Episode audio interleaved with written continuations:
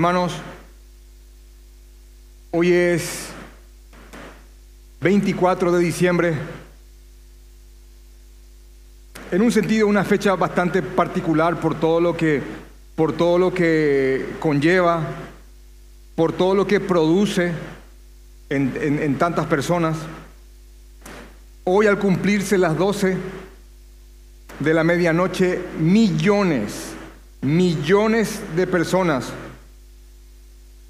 van a felicitarse mutuamente entre adornos, regalos, banquetes, música. Algunos van a viajar miles y miles de kilómetros, largas distancias para ver a sus seres queridos. Y repito, cuando se cumple la medianoche, millones van a felicitarse, abrazarse. Pero quiero recalcar que hay una realidad y es que muchos, muchos no comprenderán o no estarán comprendiendo lo que realmente significa la Navidad. Y no voy a entrar en el debate de la fecha, sino que más que nada voy a entrar en el, en el concepto de lo que realmente es la Navidad. Independientemente si alguno crea que sea o no el 25 de diciembre, yo no lo creo. Pero más que nada lo, que quiero llevar hoy, lo que quiero traer hoy es el concepto de que el verbo se hizo carne y habitó entre nosotros. El verbo de Dios se hizo carne y habitó entre nosotros. Juan capítulo 1, versículo 14 dice, y aquel verbo y aquel verbo fue hecho carne y habitó entre nosotros.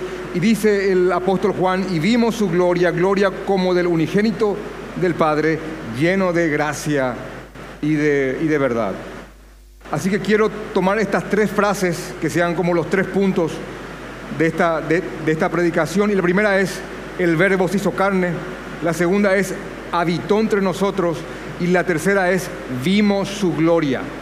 Yo quisiera con ustedes profundizar en esas tres frases contundentes para que hoy, más que nunca, esté presente en ustedes esas verdades que ya las conocen, que aman y que ya las han aceptado, pero nunca está de más refrescar esto en nuestros, en nuestros corazones. Diego, ¿se me escucha bien? Así que quiero introducir esto diciendo que la iglesia naciente del Nuevo Testamento durante sus primeros siglos, específicamente los primeros cinco siglos de la iglesia naciente, la constantemente atacada doctrina de la encarnación fue el objetivo de defensa para ellos. La iglesia naciente defendió la doctrina de que Jesús la roca, Dios encarnado, Jesús era 100% hombre y que era 100% Dios. Jesús es el camino para llegar al Padre y nadie puede llegar a Él. Amén. Jesús, hermanos, es el centro de todos los ataques. ¿Por qué? Porque Jesús es la idea central de nuestra fe. Jesús es la idea central de nuestra fe, de nuestra fe salvadora, de la fe salvífica. El Espíritu Santo toca nuestros corazones para que nosotros podamos ver quién realmente es Jesús. Es lo que dice 2 Corintios capítulo 4, que así como Dios de las tinieblas hace que resplandezca la luz, es así también Dios el que hizo que nuestros corazones resplandezca el rostro, la faz del Señor Jesucristo. Así que repito, Jesús es el centro de todos los ataques por la simple razón de que si su figura se desmorona, si su figura se vuelve confusa, todo lo demás para alguna persona, alguna congregación, ciudad, pueblo, nación, todo lo demás pierde sentido y se derrumba. Jesús es el centro de nuestra fe. Los ataques en contra del Señor Jesucristo han sido múltiples, variados, y de tanto en tanto los ataques pasados regresan reeditados, volviendo a tratar de dañar a la iglesia. Los ataques en contra de la persona de Jesucristo pueden ser ataques de abierta oposición, gente que se opone al Señor Jesús abiertamente, que lo niegan de una manera rotunda, en de, cualquier forma. Pero también podemos afirmar de que el peor de los ataques en contra del Señor Jesucristo son los ataques por falsificación, por medio de la falsificación. ¿Y qué significa eso? Es la predicación de falsos cristos. Y hemos estudiado incontables veces que a través de las cartas del apóstol Pablo, él manifestaba mucha angustia cuando se lograba introducir en las iglesias a Cristos adulterados, a, Jesús en una forma imperfecta, de tal manera que aquel Jesús que se predicaba no era realmente el Jesús de la Biblia. Así que repito, las primeras grandes batallas doctrinales de la iglesia primitiva del Nuevo Testamento eran para defender la deidad de Cristo. Jesús es Dios y es el Hijo de Dios, 100% hombre, 100% Dios. En el 451, miren qué fecha tan temprana, en el 451 después de Cristo, un concilio, el concilio de Calcedonia, declaró fehacientemente y defendió con mucha firmeza la verdad bíblica de Jesús Dios, Jesús hombre. Concilio de Calcedonia 4:51. Y quiero también afirmar que todo creyente debe de admitir, todos debemos de admitir, que las profundidades de la doctrina de la encarnación no están al alcance nuestro. Las profundidades de la doctrina de la encarnación de Jesús no están al alcance de ningún hombre. Pero, aún así, hay partes de esta doctrina, de, estas, de esta verdad, a la cual podemos acceder por gracia del Señor. Entonces quiero meditar con ustedes hoy centralmente en un verso, vamos a leer otros, pero centralmente en un verso, de manera que este verso sea el que hoy esté en nuestras mentes fresco, fuerte, dándonos claridad en cuanto a las cosas. Y es, y aquel verbo fue hecho carne y habitó entre nosotros y vimos su gloria, gloria como del unigénito del Padre, lleno de gracia y de verdad. Y este es un verso, hermanos, navideño, es un verso navideño. Y en, la, Navidad no hay que solamente meditar en un solo día, sino que si es posible todos los días de nuestra vida.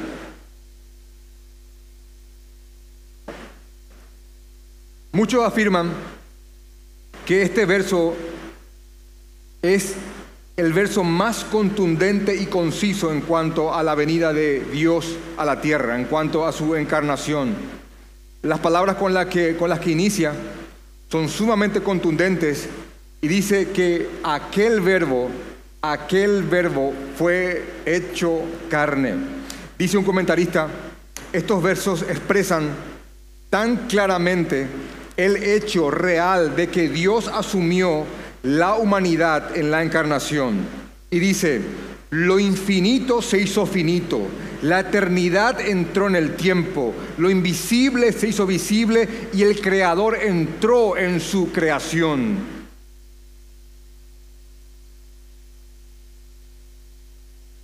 el verbo fue hecho carne. Juan inicia su evangelio diciendo, ¿quién es el verbo de Dios? Y dice en Juan capítulo 1, versículo 1, en el verbo, en el principio era el verbo y el verbo era con Dios. Y dice que, y el verbo era Dios, el verbo era Dios. Hay algunas denominaciones no sanas en donde Juan capítulo 1, versículo 1 está completamente adulterado. Pero la realidad es que el verbo estaba en el principio, cuando aún no había absolutamente nada creado, ya el verbo de Dios, que era Dios, estaba con Dios. En, en Primera de Juan, capítulo 1, versículo 1, mucho más adelante, el mismo apóstol Juan escribe lo siguiente. Dice, Primera de Juan capítulo 1, versículo 1, dice, lo que era desde el principio, lo que hemos oído, lo que hemos visto con nuestros ojos, hermosa redundancia, lo que hemos contemplado y palparon nuestras manos tocante al verbo de vida, dice Juan en primera de Juan. Versículo 2, porque la vida fue manifestada, porque la vida fue manifestada y la hemos visto y testificamos y os anunciamos la vida eterna, la cual estaba con el Padre, la vida eterna que se manifestó, estaba con el Padre y esa vida, dice el apóstol Juan en 1 de Juan capítulo 1 versículo 2, esa vida se manifestó, se manifestó. También el mismo Juan cuando escribe el Apocalipsis, en Apocalipsis capítulo 19 versículo 13, describiendo al Jesús en su segunda venida, dice que en él, sobre él decía, el verbo de Dios. Así que hermanos, en este verso navideño, y aquel verbo se hizo carne, el verbo de Dios es el Hijo de Dios, es el Señor Jesucristo. La palabra carne, que se traduce de la palabra S-A-R-X, SARS, la palabra carne. La palabra carne en algunas partes de la Biblia se, tiene una connotación negativa. Por ejemplo, en Gálatas capítulo 5, versículo 13, cuando dice que no le demos cabida a la carne. Pero cuando se refiere aquí en el texto, se refiere a la humanidad del Señor. La expresión fue hecho no significa que el verbo de Dios dejó de ser el verbo para hacer carne, sino que el verbo se hizo carne, tal como dice el, texto. Y dice que aquel verbo habitó, el verbo habitó entre nosotros. Y yo les pido por favor que presten atención a esta frase, habitó entre nosotros, porque Explica un comentarista llamado William Hendrickson, a, a quien citamos mucho, que la palabra habitó literalmente significa edificar una tienda.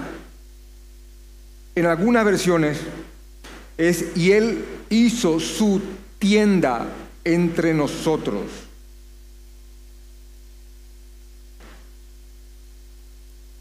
El Hijo de Dios no solo se hizo hombre, sino que habitó entre los hombres durante un periodo de 33 años. Y cuando el Hijo de Dios se hizo hombre, no vino en forma de un superhombre que no necesitaba comer, asearse, que no experimentaba dolor cuando su cuerpo era golpeado, sino que la humanidad de Cristo no fue una mera apariencia, sino que Él tomó la forma de hombre con todas las cualidades de un ser humano. Filipenses capítulo 2, versículo 5. Todas verdades que, que, creemos, que amamos, que hemos abrazado, de hecho que son parte del curso de membresía, hermanos. Y Él habitó entre nosotros, hizo su tienda entre nosotros. Y cuando leemos las escenas navideñas de Mateo y Lucas, que son los demás evangelios que narran acerca de la Navidad, complementativamente hablando, tanto Mateo como Lucas hacen un mayor énfasis a los acontecimientos históricos de la Navidad, a la escena en sí.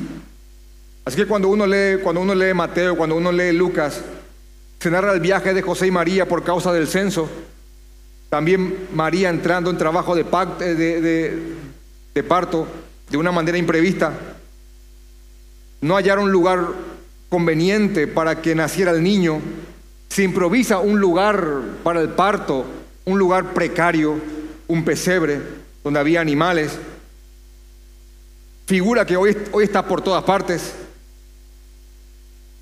Y todo lo demás que ustedes ya saben, la estrella, los pastores, son, son los acontecimientos históricos que narran el suceso. Pero Juan, el apóstol Juan, complementativamente hablando, se centra más que nada en, en, el acontecimiento de la Navidad, pero desde un punto de vista más teológico, espiritual. Está bien Ahí está el pesebre, ahí está José, ahí está María, ahí están los pastores, ahí está el niño, ahí están los animales, ahí está la paja, ahí está el heno. Eh, pero, ¿qué es lo que realmente está ocurriendo ahí? ¿Qué está pasando ahí? Y es lo que el apóstol Juan hace en, primera de Juan. ¿Qué es lo que está ocurriendo ahí que va mucho más allá de lo que cualquiera puede ver a simple vista? Así que hipotéticamente hablando, si uno pudiera estar frente al pesebre, estaría viendo esta escena, pero lo que Juan va a mostrarnos es lo que el hombre a simple vista no puede ver a no ser que Dios se lo revele. El Hijo de Dios, Dios Hijo, que estuvo desarrollándose por nueve meses en el vientre de la Virgen María, nació en aquel día como un niño común y corriente. Hermano, permítame usar un, un, lenguaje de padre. El popó de Jesús era igual al popó de tu hijo. ¿Entienden eso? El llanto de Jesús era igual a aquel llanto de las 3 de la madrugada de tu hijo que no te deja dormir. Era un niño común y corriente y lo hallarán envuelto en pañales. No dice y lo, y lo hallarán flotando con una aurola. No dice eso. Envuelto en pañales como cualquier otro niño. Así que Jesús habrá despertado a María y José a las 3 de la mañana María no habrá, estado sin dormir, apenas entraba un poco en sueño, tenía que levantarse. Y aquí lo que tienen bebés están sintiendo en su carne, en sus SARS, lo que yo le estoy diciendo. Pero la hermosa verdad es que Jesús nació como un niño común y corriente, el cual tuvo que ser abrigado, amamantado, cambiado de pañales y calmado en momentos de llanto y creció como un niño común y corriente. Y habitó entre nosotros por 33 años. Ahora, en ese niño, en aquel pesebre, habitaba plenamente y corporalmente toda la plenitud de la deidad. Todo el ser de Dios habitaba plenamente en ese niño. En ese niño Así que el poder que creó el universo entero, que formó las galaxias, cada sol, cada estrella, la tierra que creó los mares, los montes, cada forma de vida, desde los animales más majestuosos e imponentes hasta las bacterias o virus más peligrosos, el que formó absolutamente todo, el que le dio cuerda al, universo, aquel que tiene el poder de hacer así y todo se desmorona y se desintegra, aquel estaba ahí, manifestado en la presencia de un simple niño.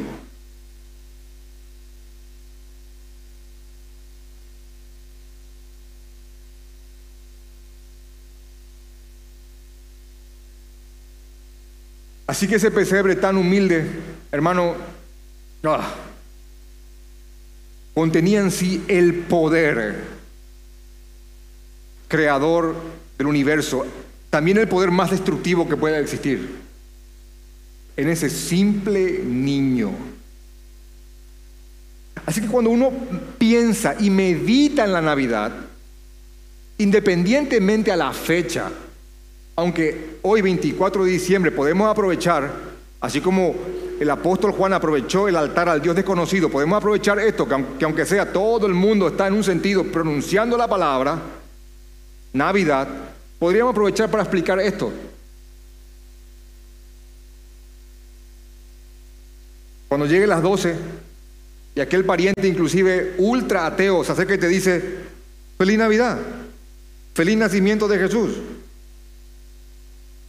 Hermano, no tienes la menor idea de lo que está diciendo. Es más, hasta muchos creyentes que afirman ser cristianos, que hoy a las, a las 12 van a decir feliz Navidad, hermano, no tienen la menor idea de lo que van a estar diciendo.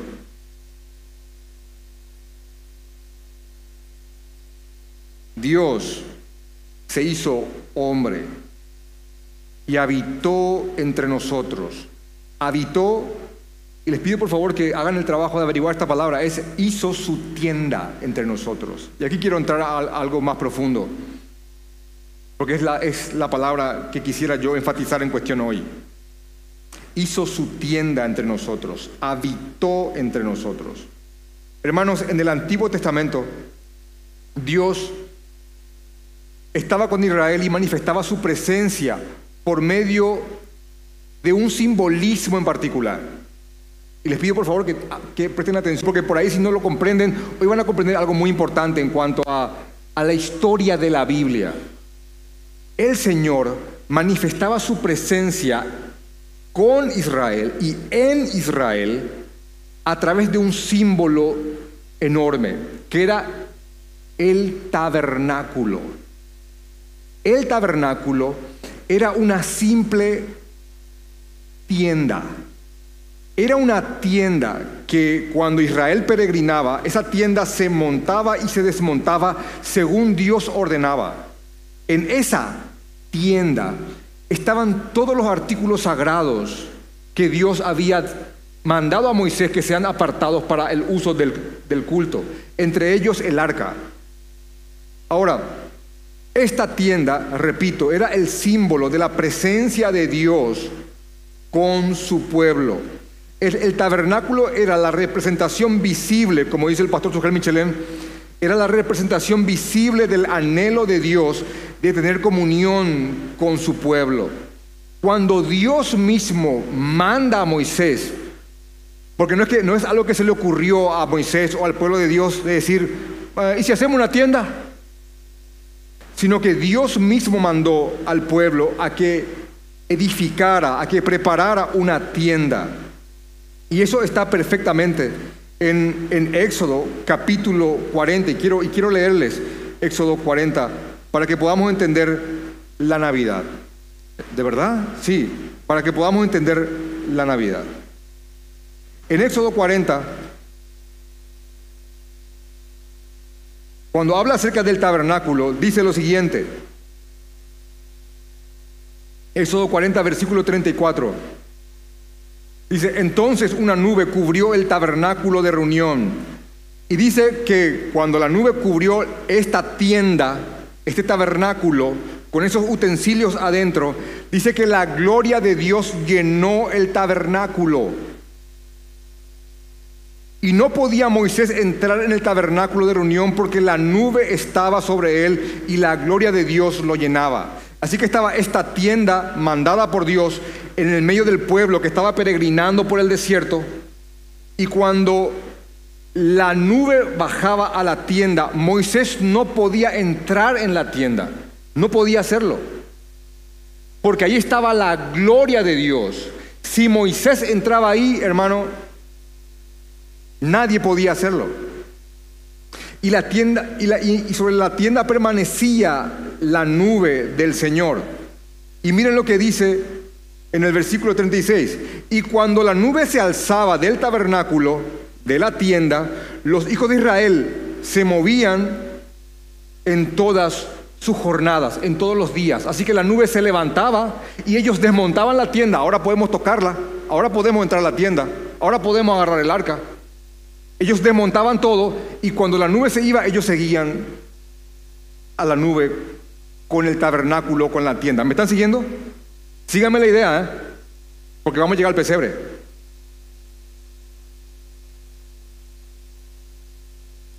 Pero si la nube no se alzaba, no se movían hasta el día en que ella se alzaba, porque la nube de Jehová estaba de día sobre el tabernáculo y el fuego estaba de noche sobre él, a vista de toda la casa de Israel en todas sus jornadas, en todos sus días.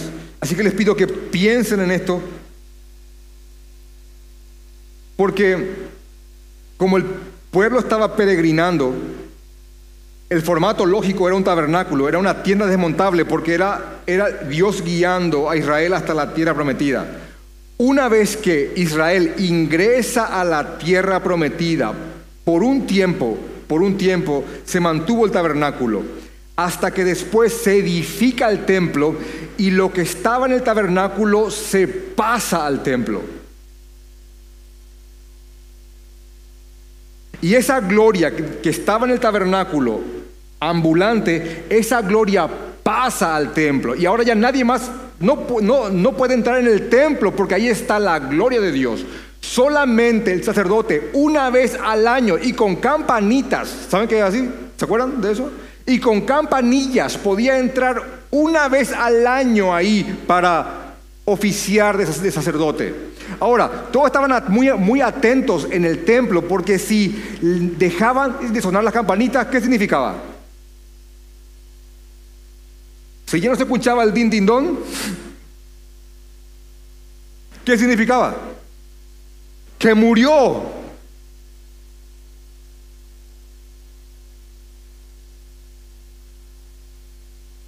Porque el tabernáculo y posteriormente el templo simbolizaban eso, la presencia de Dios con su pueblo.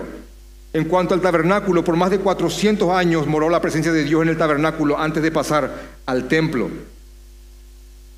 Esto duró por cientos de años hasta que, y atiendan, este dato, hasta que Dios entregó Israel a los babilónicos por causa de su pecado y por causa de su falta de arrepentimiento. Tanto el libro de, Crónicas, en segunda de Crónicas 36, narran cómo Israel se había desviado a tal punto que inclusive adoraban a dioses paganos en el templo de Dios. Y Ezequiel, en, en el capítulo 8 y capítulo 10, explica que la presencia de Dios sería sacada de Israel. Así que como juicio, Dios saca, Dios quita la presencia del templo y eso volvió a ser simplemente piedra, madera y metal. Esto ocurrió 600 años antes de la venida de Cristo. Así que, atención a esto. Dios manifestó su gloria con su pueblo mientras éste vagaba por el desierto en la tierra prometida, buscando la, la, tierra prometida. Una vez que ellos llegan a la tierra prometida, esa gloria pasa al templo. Por causa de un juicio, e, esa gloria es retirada por 600 años hasta que viene el Hijo del Hombre y hace su tienda con nosotros. Y vimos su gloria. Y vimos su gloria en la tienda que Él edificó entre nosotros. Esa gloria, como la del único Hijo de Dios, como la del unigénito Hijo de Dios. Porque Jesús es el Hijo de Dios diferente, en un sentido diferente a cualquier otro Hijo de Dios. ¿Saben por qué? Porque nosotros somos hijos de Dios de carácter, de, carácter adoptivo. Amén. Y somos hijos adoptados porque el Hijo de la misma sustancia murió para que nosotros podamos ser adoptados.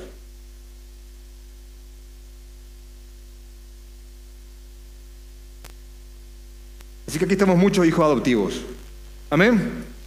Amén.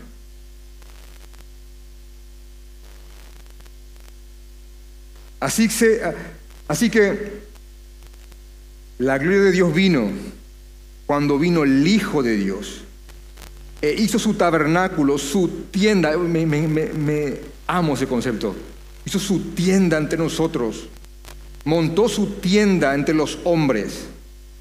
De hecho que de ahí viene uno de sus nombres. Dios con nosotros. Emanuel. Dios con nosotros.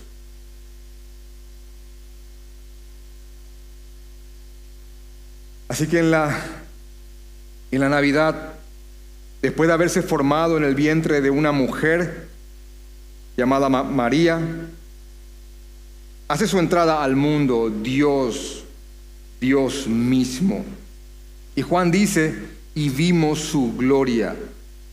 A esto se refiere Juan cuando dice, que se manifestó la gloria de, su Padre, que Jesús manifestó la gloria de su Padre durante su ministerio terrenal. Y quiero ampliar diciendo que, obviamente, en, en su segunda, en su primera venida, Jesús manifestó la, la gloria de su Padre de una forma velada. Se mostró de una forma más clara para Pedro, Juan y Jacobo durante la transfiguración, cuando resplandeció su rostro como el sol y sus vestidos se hicieron blancos como la luz. Mateo 17, 12. Él mostró un poco de lo que realmente era. Él manifestó su gloria, cosa que anonadó a, a estos discípulos. Pero los discípulos también vieron la gloria de Dios en Jesús por medio de la verdad, la sabiduría, el amor, la gracia, el conocimiento, a través de su poder y su santidad. Ellos pudieron ver la gloria de Dios en Jesús a través de estas cosas. Esa gloria del unigénito del Padre, porque ambos poseen la misma naturaleza, como dice Hebreos capítulo 1 del versículo 1 al 3, son de la misma sustancia. Inclusive más, más, más adelante, más adelante cuando Jesús estaba en aquella noche que fue entregado, Felipe le pregunta en Juan capítulo 14, versículo 8, em, Señor, muéstranos al Padre y con, y con eso nos basta. Muéstranos al Padre Jesús. Y con eso nos basta. Y la respuesta de Jesús fue enorme. Dice, tanto tiempo hace que estoy con ustedes y no me han conocido, Felipe. El que me ha visto a mí, ¿a quién ha visto? El que me ha visto a mí ha visto al Padre. Somos lo mismo, no la misma persona. Es una herejía. Somos lo mismo. El que me ha visto a, a, mí ha visto al Padre. ¿Cómo pues? Imagínense la noche que terminaba todo. ¿Cómo pues, dices tú, muéstranos al Padre? Jesús, hermanos, vino de Dios y con Dios estaba. Jesús es el Hijo eterno, perfecto e único de Dios. Como dijimos de un modo distinto a cualquier otro hijo, hijo de Dios. Él es el Hijo de Dios desde la eternidad, desde antes, desde el principio. Jesús enseñó repetidamente que Él vino de Dios. Y quiero leerle algunos versos que dicen, por ejemplo, en Juan capítulo 6, versículo 46, no que alguno haya visto al Padre, no que alguno haya visto a el Padre, sino que aquel que vino de Dios, éste ha visto al Padre. Más adelante en Juan capítulo 7, versículo 29 dice, pero yo le conozco, porque de él procedo y él me envió, de él procedo y él me envió. Durante la oración que hizo la noche que fue entregado, dijo, mientras oraba por sus discípulos, en Juan capítulo 17, dice en el versículo 4, yo te he glorificado en la tierra, he acabado la obra que me diste que hiciese. Ahora pues, Padre, glorifícame tú al lado tuyo con aquella gloria que tuve contigo antes de que el mundo fuese. Antes de que el mundo fuese, estaba Jesús en plena gloria con el Padre, porque de ahí Él procede. Continúa diciendo, he manifestado tu nombre a los hombres del mundo que me diste. Tuyos eran y me los diste y han guardado tu palabra. Ahora han conocido que todas las cosas que me has dado proceden de ti. Versículo 8 porque las palabras que me diste les he dado y ellos las recibieron y han reconocido verdaderamente, y tienen esta frase, que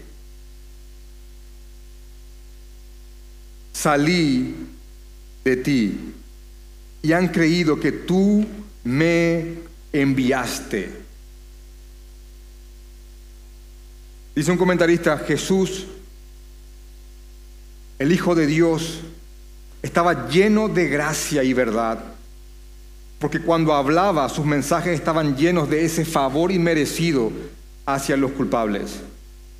De hecho, en toda su vida y su muerte, las cuales han de ser consideradas como un sacrificio expiatorio cuyo único propósito era el merecer para su pueblo la gracia de Dios.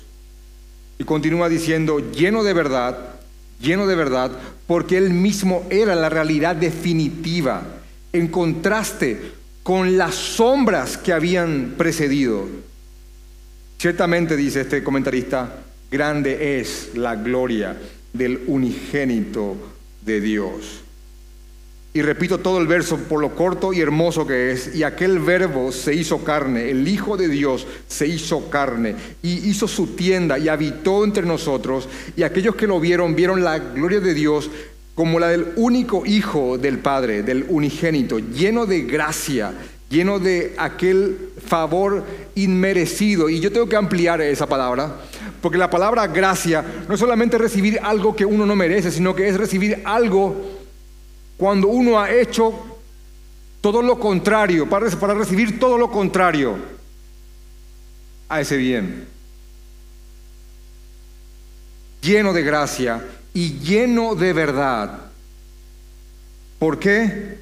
Y reafirmando lo que dice este, este comentarista, porque él era aquella verdad definitiva y absoluta en contraste con todas las sombras que habían precedido, todas las sombras, todas aquellas cosas que simbolizaban lo que él habría de hacer. Quiero ir a un verso que muchos pocos, perdón, que muy pocos, quiero ir a un verso que muy pocos ven como un verso navideño, Hebreos capítulo 10, Hebreos capítulo 10.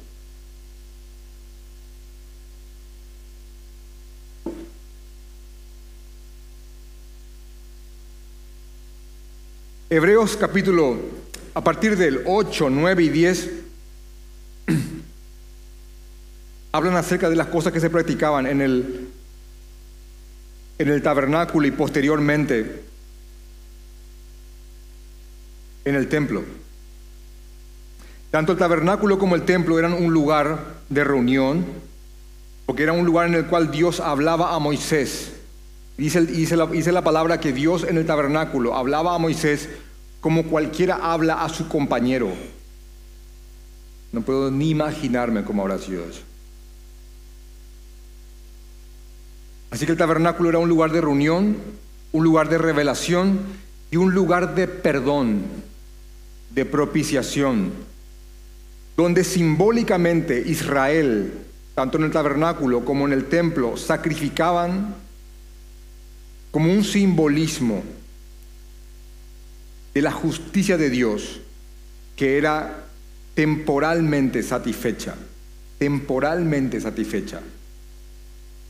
Me encantaría ser detallado en esto, pero tendríamos que tomarnos series y series para estudiar lo que se practicaba tanto en el tabernáculo como en el templo, pero la idea básica era que iba el sacerdote, el sumo sacerdote, llevando la ofrenda y depositaba la ofrenda y lo que él simbólicamente, eh, lo que él simbólicamente hacía era pasar los pecados del pueblo y del suyo propio al sacrificio para después darle muerte. Y de esa manera simbólicamente los pecados eran expiados. Ahora quiero leerles Juan capítulo 10 que es un resumen de, lo que, de lo que simbolizaban estas sombras hasta la venida del Señor Jesucristo. Dice en, el dice en el capítulo 10, versículo 1, porque la ley, teniendo la sombra, porque la ley, teniendo la sombra de los bienes venideros, no la imagen misma de las cosas, Hebreos 10.1. No puede por los mismos sacrificios que se ofrecen continuamente cada año, hacer perfectos a los que se acercan. No puede, porque eran solamente una sombra, no la, no la imagen misma de lo que quería hacer. De otra manera, cesarían de ofrendarse, pues los que tributan este culto limpios una vez no tendrían ya más conciencia de pecado. Así que si realmente una ofrenda limpiaba, habría que hacerlo solamente una vez y ya no, y ya no más. Pero, versículo 13, pero en estos sacrificios cada año se hacen memoria de los pecados, porque la sangre de los toros y de los machos cabríos no puede quitar los pecados. No podían hacerlo.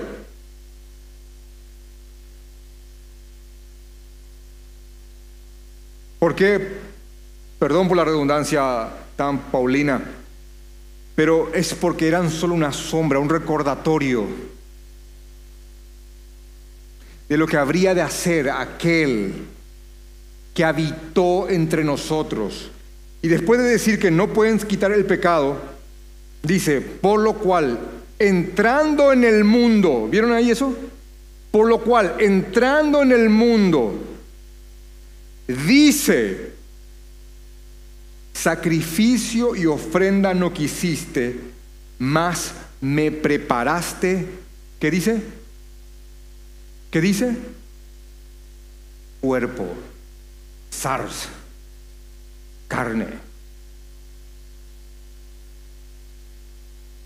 Sacrificio y ofrenda no quisiste, mas me preparaste cuerpo. ¿Cuerpo para qué? Para que Él sea el sacerdote y a la vez el sacrificio por nosotros. Y ese verbo se hizo carne y entrando al mundo con un cuerpo preparado para Él, vino y habitó entre nosotros porque había una deuda, una deuda nuestra para con el Padre por causa de nuestras injusticias. Cuando estamos mirando ese pesebre y a ese, y a ese pequeño niño, es Dios entre nosotros porque es imposible que podamos acceder a la gloria de Dios a no ser que alguien pague nuestras deudas. Por eso cuando este niño creció, porque no quedó siendo el niño Jesús, cuando, este niño creció, se volvió un adulto y fue a la cruz a morir en nuestro lugar, el velo del templo se rasgó. Ahora pueden acceder a la gloria del Señor.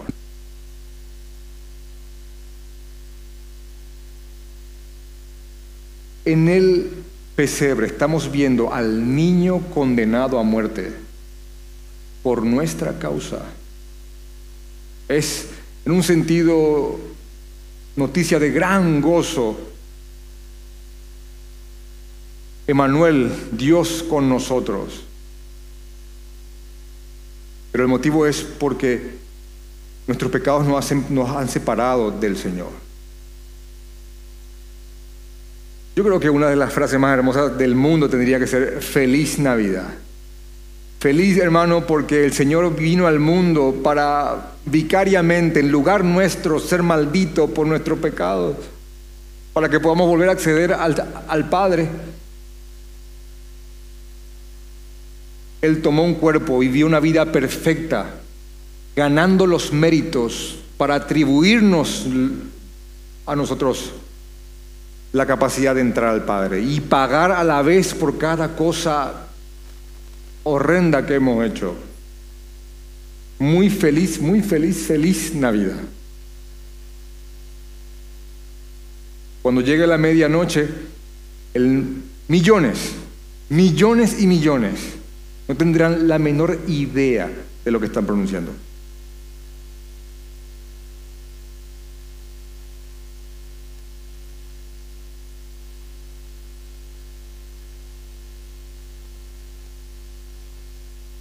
el verbo, el verbo de Dios, el Hijo de Dios se hizo hombre, se hizo carne y, y habitó entre nosotros. El Dios creador de todo, el, el dueño del universo, el que sustenta toda la creación, en un pequeño niño que crecería común y corriente, hasta que en algún momento dado él empezaría un ministerio de tan solo tres años con hombres comunes y corrientes, hombres que probablemente nunca elegirías para querer emprender algo trascendental.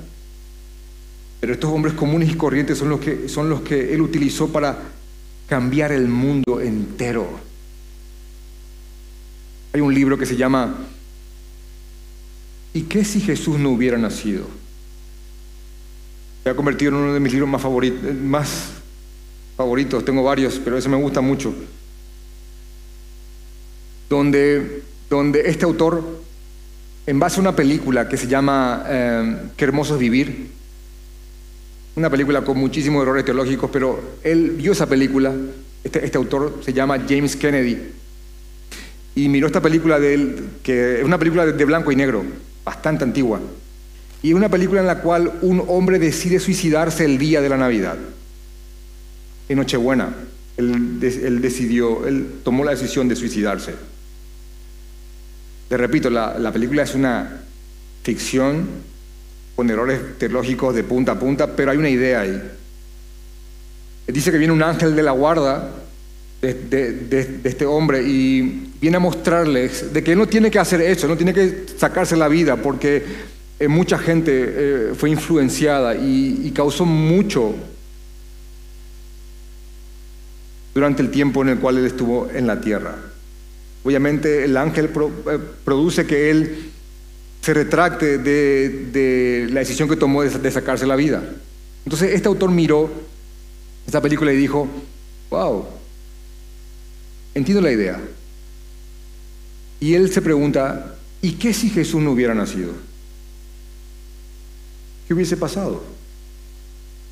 Y ese libro trata acerca de todo lo que Jesús hizo y todo lo que las ideas del cristianismo trajeron y afectaron, modificaron y plasmaron en nuestra sociedad y nuestro mundo.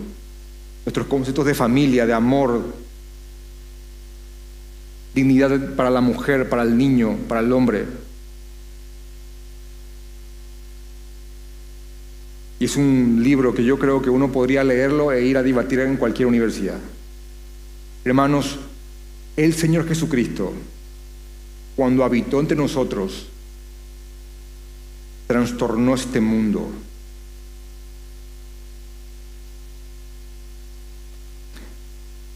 Partió la historia en dos. El concepto antes y después de Cristo significa antes y después del año del Señor. ¿Saben que la fecha del año no es exacta? Pero eso no importa. El concepto es que Jesús vino y partió, partió la historia. Dice este autor, qué frustrante es, inclusive hasta el ateo más acérrimo, cuando escriba una carta a un amigo, tiene que fechar la historia reconociendo al Señor Jesucristo. porque tiene que escribir, supongamos hoy, 24 de diciembre de 2023, año del Señor. No importa que uno diga, no, pero eh, los chinos tienen un, año, los judíos reconocen otro. Hermanos, cuando hagan sus cheques, ellos no pueden poner eh, año tanto del perro. Tienen que escribir año del Señor porque Jesús ha trastornado y tocado y su huella está en cada parte de este mundo. Esa huella da testimonio y a la vez acusa a aquellos que niegan su nombre.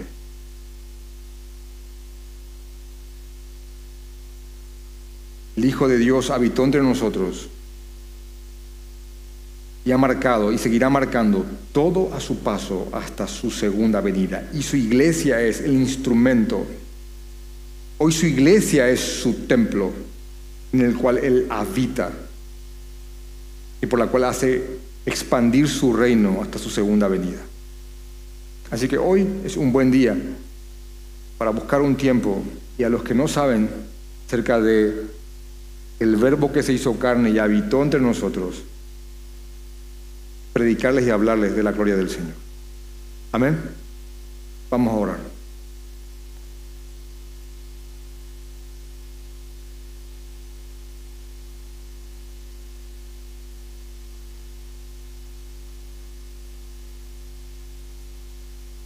Te amamos, Señor. Padre, reconocemos la naturaleza de la encarnación. El verbo se hizo carne y habitaste entre nosotros, Señor. Y aquellos que te vieron vieron tu gloria como la del unigénito Hijo de Dios, lleno de gracia, lleno de gracia, Señor, y lleno de verdad lleno de amor, lleno de paciencia, lleno de bondad, lleno de verdad, Señor. Esa verdad que hace libre, esa verdad que libera, que lleva al arrepentimiento y al perdón de pecados. Hoy estás con nosotros, Señor. Hoy estás entre nosotros y en nosotros. Hoy somos tu templo. Hoy somos tu iglesia. Te amamos, Señor. Te amamos, Señor. Ayúdanos, guíanos a predicar tu evangelio, tus verdades, Señor, a llevar luz a las almas que están en tinieblas.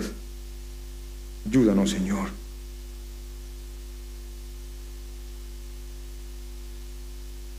Guíanos con tu Santo Espíritu, a honrarte todos los días, a vivir vidas que reflejen tu nombre, en tu santo nombre. Amén, Señor.